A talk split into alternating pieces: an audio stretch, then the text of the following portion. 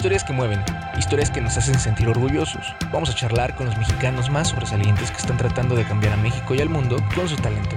Quédate en este podcast para conocer las historias de quienes están poniendo el nombre de nuestro país en alto. Mexicanos Sobresalientes, un podcast de Talento por México. Hola, ¿qué tal? Hoy en nuevo episodio tenemos un viaje a Tamaulipas, un estado al norte del país que cuenta con diferentes puntos y ciudades que son claves para entender la esencia del estado. Ciudad Victoria es la ciudad que ve nacer Ana Laura Rodríguez, ingeniera mexicana que fue seleccionada como una de las 60 personas para asistir al International Air and Space Program 2021, que se celebrará en Estados Unidos. Ana Laura representa una generación de jóvenes tamaulipecos que buscan con su talento hacer de su estado uno de los principales en el desarrollo de la ciencia y la tecnología. Aquí la charla. Hola, ¿cómo están? Gracias por acompañarnos en un episodio más aquí con Talento por México, el podcast. Estoy muy contento porque el día de hoy vamos a tener a una persona que representa muy bien lo que es el norte, que es puro trabajo. Y creo que a puro trabajo se ha ganado mucho de lo que está consiguiendo y de lo que va a obtener. Ana Laura Rodríguez es una mujer, es una joven que está ahorita eh, seleccionada para un programa eh, en estancia en la NASA. Eh, es en primavera, más o menos en verano del 2021, para poder ir justamente. Y ahorita está en un proceso de recolección de fondos. Es muy importante para, para nosotros poder tener a personas ahorita que están viviendo ese momento para poder platicar todo lo que están haciendo, qué está pasando. Y bueno, Ana Laura, ¿cómo estás? Gracias por acompañarnos. Hola, muy bien. Gracias por, por invitarme. No, muy contento a ti porque hayas aceptado también la invitación para poder platicar un poquito y que nos cuentes también un poco de cómo ha empezado todo. Tú eres ingeniera mecatrónica. ¿Cómo empiezas en este camino de la ingeniería sabiendo que, que seguramente es una pregunta que te han hecho todo el tiempo? De, ah, oye, ¿por qué ingeniería si hay muy pocas mujeres en esa carrera? Pero pues nos puedes platicar un poquito. Este, bueno, todo empezó cuando yo estaba como, bueno, de, niña siempre me, me, gustó mucho la ciencia, los experimentos y todo eso, pero yo estaba como muy enfocada en el baile, en jazz y todo esto. Pero a medida que fui creciendo vi que eso no me, o sea, no era muy buena en eso, entonces me, me salí, tardé en salirme, como 15 años más o menos. Y luego cuando estaba en la prepa, había como concursos de innovación y tecnología. Entonces dije, bueno, me voy a meter a ver qué onda.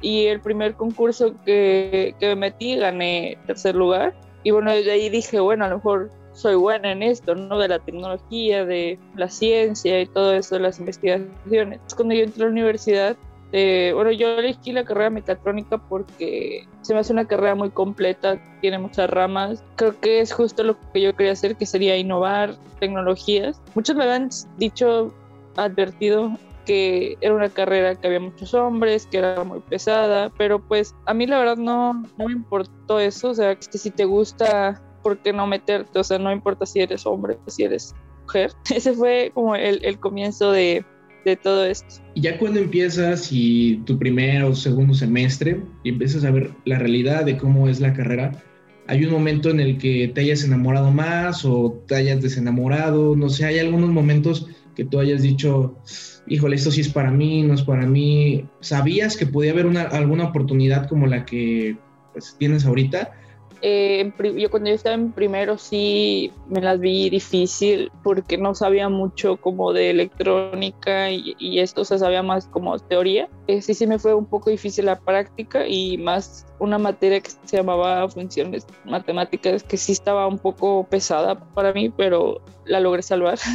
Donde me gustó más fue ya cuando estaba como en tercero o cuarto, que nos daban una materia que se llama circuitos eléctricos y electrónicos. Entonces, creo que yo me enamoré de esa materia porque era lo que a mí me gustaba, era armar circuitos, calcular circuitos y aparte de esa materia la, la daba un profesor muy bueno, o sea, eh, él platicaba mucho, no nada más nos decía, ten ahí los ejercicios, sino nos platicaba un poco sobre la historia, sus aplicaciones y todo eso. Entonces, creo que ahí fue también cuando dije, cuando me di cuenta que me gustaba mucho esta carrera una oportunidad así como esta, la verdad, mm, nunca la, como que la vi de lejos. Yo había visto que una muchacha también el año pasado se había ido al mismo programa, entonces me puse a investigar porque yo siempre había querido ir a la NASA, o sea, o, trabajar en la NASA o así. Entonces lo, lo chequé, al investigar vi que la convocatoria estaba abierta, eh, me metí y pues quedé. Se dieron las cosas. ¿Hubo algunos proyectos previos antes de, de, este proceso de selección para la NASA?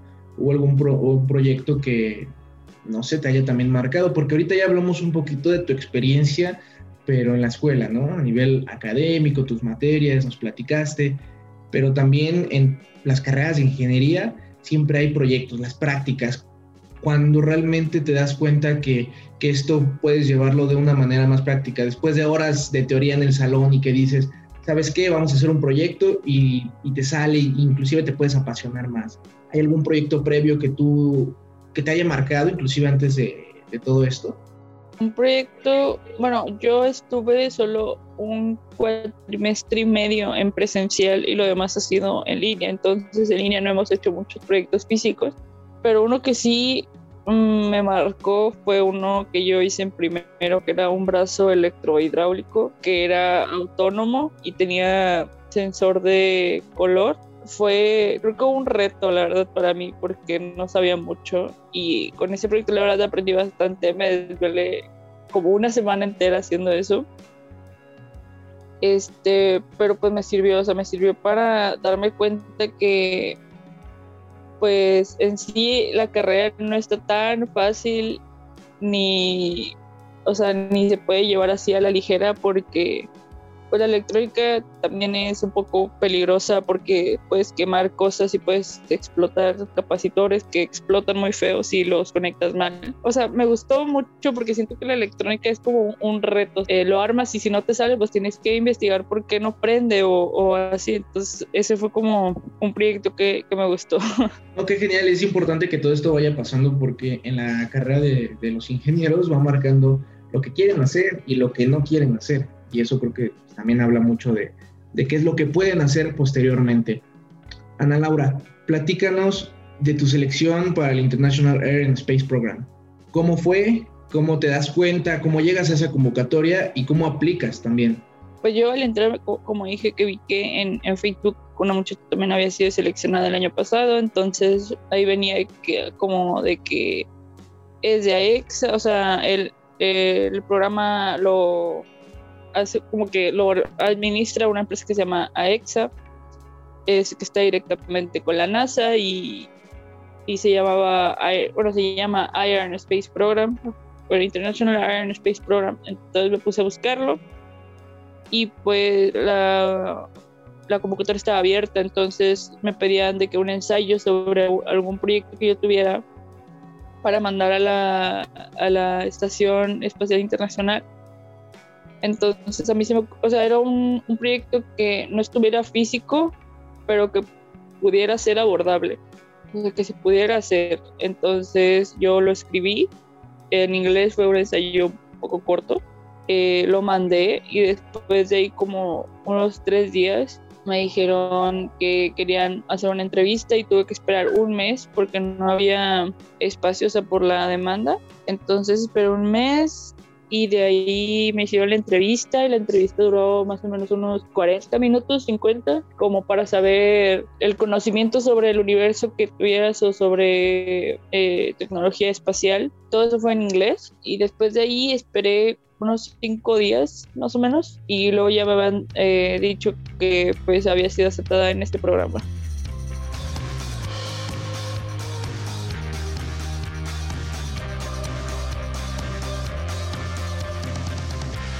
Mexicanos Sobresalientes, un podcast de Talento por México.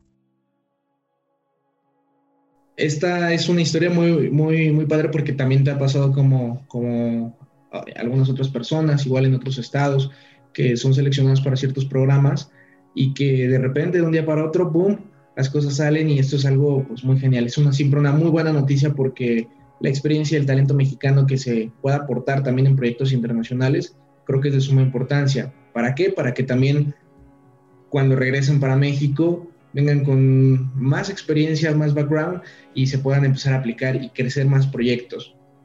Para ti, Ana Laura, ¿qué es lo que está pasando en los proyectos tecnológicos? Ya desde que lo ves desde este, desde este punto de vista, desde esta posición, ¿qué es lo que está pasando en tu ecosistema en, la, en Ciudad Victoria, en los proyectos tecnológicos y en todo el talento de ingeniería también? De que ves de tus compañeros, no solo de tu misma universidad, sino de otras universidades a lo mejor cercanas, de todo lo que ves en esa región. ¿Qué está pasando en ese momento? ¿Qué, qué se está haciendo bien y qué falta también? Bueno, siento que aquí en Ciudad Victoria nos hace falta mucha tecnología, ya que, o sea, es la capital del estado y aún no cuenta con tecnología suficiente a mi parecer. Siento que aquí hay muchas mentes brillantes que podrían hacer Victoria, a Ciudad Victoria una ciudad mejor, pero todos aspiran a irse de aquí por lo mismo que no hay mucha tecnología y pues a mí me gustaría que mejorara, ¿no? O sea, aunque sea, no sé, con el transporte público, que sea un poco más eh, tecnológico, que pues sí, que, que, que Victoria crezca, porque siento que tiene mucho potencial, pero no, no se está aprovechando al 100%. ¿Crees que Ciudad Victoria sea el principal epicentro de todo el estado de Tamaulipas de talento para que justamente todas estas problemáticas que estás mencionando puedan surgir posibilidades de cambio, proyectos de cambio a raíz de todo este talento? O, crees que a lo mejor se puede hacer en conjunto con otras ciudades del estado o específicamente Ciudad Victoria pueda tener este papel eh, importante? Este, creo que también se puede hacer con diferentes ciudades de aquí del estado, porque pues no solo Victoria puede tener buenos ingenieros, sino que también puede tener Tampico, Reynosa, este Matamoros o Laredo. O sea, creo que en conjunto se, se podría hacer con más tecnología, no solamente Ciudad Victoria, sino todo, pues todo Tamaulipas. Se nota mucho en tu personalidad, justamente cuando se hacen la, los medios de comunicación están tomando la nota de lo que estás haciendo, de tu proyecto, y de esta selección que, que, es muy importante para la NASA y no solo para, para, para lo que está influyendo en, en, el norte del país, sino en todo el país. ¿De qué manera influye todo esto, el rasgo del trabajo, esta personalidad, eh, el esfuerzo, con tu estado de origen, de donde eres, de Tamaulipas, eres tamaulipeca? ¿Cómo todo esto ha influido mucho en tu manera de pensar hoy en día y en lo que estás haciendo hoy en día para lo que también inclusive las oportunidades que puedan venir para mañana. Siento que sí ha influido mucho que yo sea de aquí de Tamaulipas. Una, creo que uno siempre quiere salir adelante, siempre como quiere buscar algo mejor. Y, o sea, no digo que Tamaulipas sea una ciudad o un estado malo porque no lo es, este, pero como dije, sí le falta mucha tecnología. Entonces, pues lo que uno quiere hacer, uno nunca se olvida de dónde viene, no se debe hacer. Entonces, pues al ver cómo está eh, el estado, pues uno siempre quiere salir a buscar, a, a crear tecnologías y todo, pero para traerlo de nuevo aquí a, de donde es uno, para pues poder ayudar a jóvenes que pues a lo mejor no tienen las posibilidades de salir de, de, de aquí del estado, poder hacer una mejor calidad de vida en Victoria porque puede que lo de aquí del centro de mi ciudad estén bien, pero lo de las orillas de la ciudad sí hay mucha pobreza que me gustaría como disminuir este, que se puede también hacer con, con tecnología, con ingeniería, este, para ayudar a las demás personas. Y pues siento que ser de, de acá de, del norte, ¿no? De Ciudad Victoria, me ha hecho alguien que dice como yo siempre puedo y puedo hacer lo que yo me proponga. Justamente eso te iba a, también a comentar. Y qué bueno que lo tocas, ese tema, de que se puede impactar a más gente con ciencia y tecnología y con diferente también talento, como también lo fuiste mencionando, de otros lugares, de otras ciudades. ¿Cómo, ¿Cómo ves esto desde tu punto de vista, desde tu perspectiva? ¿De qué manera mm, ya más práctica, más tangible, crees que se pueda implementar esta tecnología, la ciencia, para poder impactar la calidad de vida de más gente, que es muy importante y es un tema que tenemos en todo el país, que es la desigualdad, hay pobreza en las periferias de las ciudades. ¿Cómo lo ves tú desde tu perspectiva? Para mí creo que sería brindarles una oportunidad a, pues a las personas que viven así en, la periferia, porque muchas personas no tienen eh, los recursos como para poder por ejemplo, estudiar una universidad o una preparatoria, entonces darles, aunque sea la prepa, la universidad, o dar, eh, no sé, algunos cursos o algún medio para que puedan como desenvolverse en los que ellos les gusta y así lo puedan pues aplicar, por ejemplo, para algún pequeño trabajo que sean muy buenos, pero no tienen los recursos para hacerlo y que se les pueda brindar eh, pues esa, esa oportunidad, creo que pues sería un gran paso pues para ayudar a las personas.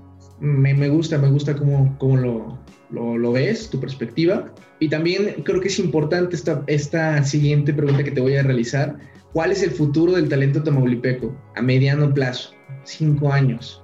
¿Tú cómo ves a todo el talento tamaulipeco y todo lo que va a pasar con, con, todo esto? A raíz de que tú, tú estás abriendo muchas puertas, ¿qué va a pasar después? Eh, yo creo y espero que también se motiven a, a hacer cosas eh, grandes, que pues muchas veces aquí pues nosotros somos una ciudad pequeña en comparación, no sé, a Ciudad de México, a Reynosa o Tampico y siempre intimidado en comillas que bueno somos una ciudad pequeña que no hay muchas oportunidades como para crecer y así. Entonces a mí me gustaría que pues de aquí de, mi ciudad y también pues de, de Tamaulipas te, te, motiven a que no importa de dónde eh, seamos, sino que las ganas que, que tengamos de, pues, de hacer algo. De... Claro, estoy muy de acuerdo contigo. Y además también me gustaría también saber cuál es tu visión en general de todo el estado de Tamaulipas y del país de México, porque estás representando a México en un programa internacional muy importante. Para ti, ¿cuál sería tu visión en 10 años de, tu estado de Tamaulipas y del estado y de todo el país? Bueno, mi visión para 10 años de aquí, Tamaulipas, pues que la tecnología nos ayuda a tener como dijo, una buena calidad de vida porque muchas de aquí las personas han estado años sin agua potable, o sea, no sale agua por el grifo y pues siento que eso también deteriora un poco la calidad de vida de aquí de los victorenses en Tamaulipas, pues me gustaría como más alcance o más oportunidades para estudiar tecnología o ingeniería, pues porque pues muchas de las ingenierías también son un poco costosas en, cuanto a materiales, en cuanto a, a, libros y todo eso, entonces sí son un poco costosas, entonces me gustaría que fueran un poco más accesibles pues para los jóvenes pues que Tamaulipas se, se vuelva un, un estado tecnológico que, avance porque siento también como que tiene mucho, mucho potencial y se puede mejorar. Yo siento que en todo México hay gente que a lo mejor piensa lo mismo que yo y que está eh, pensando de que no, pues México podría ser un gran país si lo invirtiéramos también en, en tecnología y en ciencia, porque uno individualmente no puede hacer mucho, entonces se tendría que juntar varias personas para hacer un cambio grande, como hacer un proyecto de tecnología, no sé, para mejorar el transporte público por ejemplo, que ya no se usen monedas, que se usen de que tarjetas. Aquí en, en, Ciudad Victoria, por ejemplo, no sé si en la Ciudad de México ya se utilice eso, este, pero aquí no. Entonces, pues yo sola obviamente no voy, no voy a poder. Entonces, pues tendré que, que, hacer como grupos, ¿no? Entonces, eso es lo que, lo que yo espero que en unos 10 años se puedan crear más grupos de jóvenes que quieran pues cambiar al Estado y al país. No, y qué gusto, la verdad. Esperemos que en, en esos 10 años podamos voltear al Estado de Tamaulipas y verte a ti a la cabeza de, de, de muchos de esos proyectos, de muchos de esos cambios, porque es bien importante la experiencia que vas a tomar ahorita con esta oportunidad que vas a tener de representar al país y de también representar a tu estado, a tu ciudad y estoy seguro que lo vas a hacer bastante bien. Nos da mucho gusto que, que sigas teniendo estas posibilidades. También, si quieres platicarnos un poco, estás ahorita en una campaña de recolección de fondos, ¿cómo podemos apoyarte? Bueno, ahorita es, ya se llegó a la meta para pagar el programa extras, por ejemplo, de, de, aquí en mi ciudad, de, de, aquí a Monterrey, porque no hay vuelos de aquí de mi ciudad. Eh, las pruebas de, de, COVID que son un poco caras para subirte al avión y todo eso. Entonces, si gustas, te paso mi tarjeta. Sí, igual puedes también, si gustas, también nos la puedes mandar, no sé, en un mensaje de texto, lo, lo publicamos para que las personas que, que, gusten tengan la oportunidad también de apoyar, aunque sea con un poco, pues tengan esta posibilidad también de, de apoyarnos. Perfecto. Y de igual manera, es un gustazo que hayas tenido la posibilidad de estar aquí un poco de tiempo con, con, nosotros para que nos hayas platicado de tu experiencia, de cómo se va a dar y esperemos que cuando regreses, regreses con muchísimo aprendizaje para poder compartirlo y que México siga creciendo, creo que es la, la importancia. Muchas gracias, sí. Muchas gracias a ti, también. Y bueno, gracias a todos, a todos ustedes porque nos hayan escuchado. Eh, pueden escuchar la plática completa en Spotify, también pueden escucharlo en Apple Podcast y en todas las plataformas de podcasting donde nos escuchen, cual sea su favorita. Muchas gracias por seguir aquí apoyándonos, eh, escuchando historias de talentos de toda la República Mexicana, de los 32 estados. Eh, ahorita un estado pues muy maravilloso, también muy enigmático que es Tamaulipas, y conocer que también hay mucha gente talentosa, que hay muchas grandes noticias, no solo en Tamaulipas, sino en todo el país. Creo que es la intención de este proyecto y, qué, padre que sigan aquí las personas que nos estén escuchando. Y gracias a todos, gracias a todos por aquí acompañarnos. Nos vemos en la próxima. Mi nombre es Erika Ayala y hasta luego. Acabas de escuchar una historia de un mexicano o mexicana sobresaliendo en México y el mundo. Nos escuchamos en la próxima.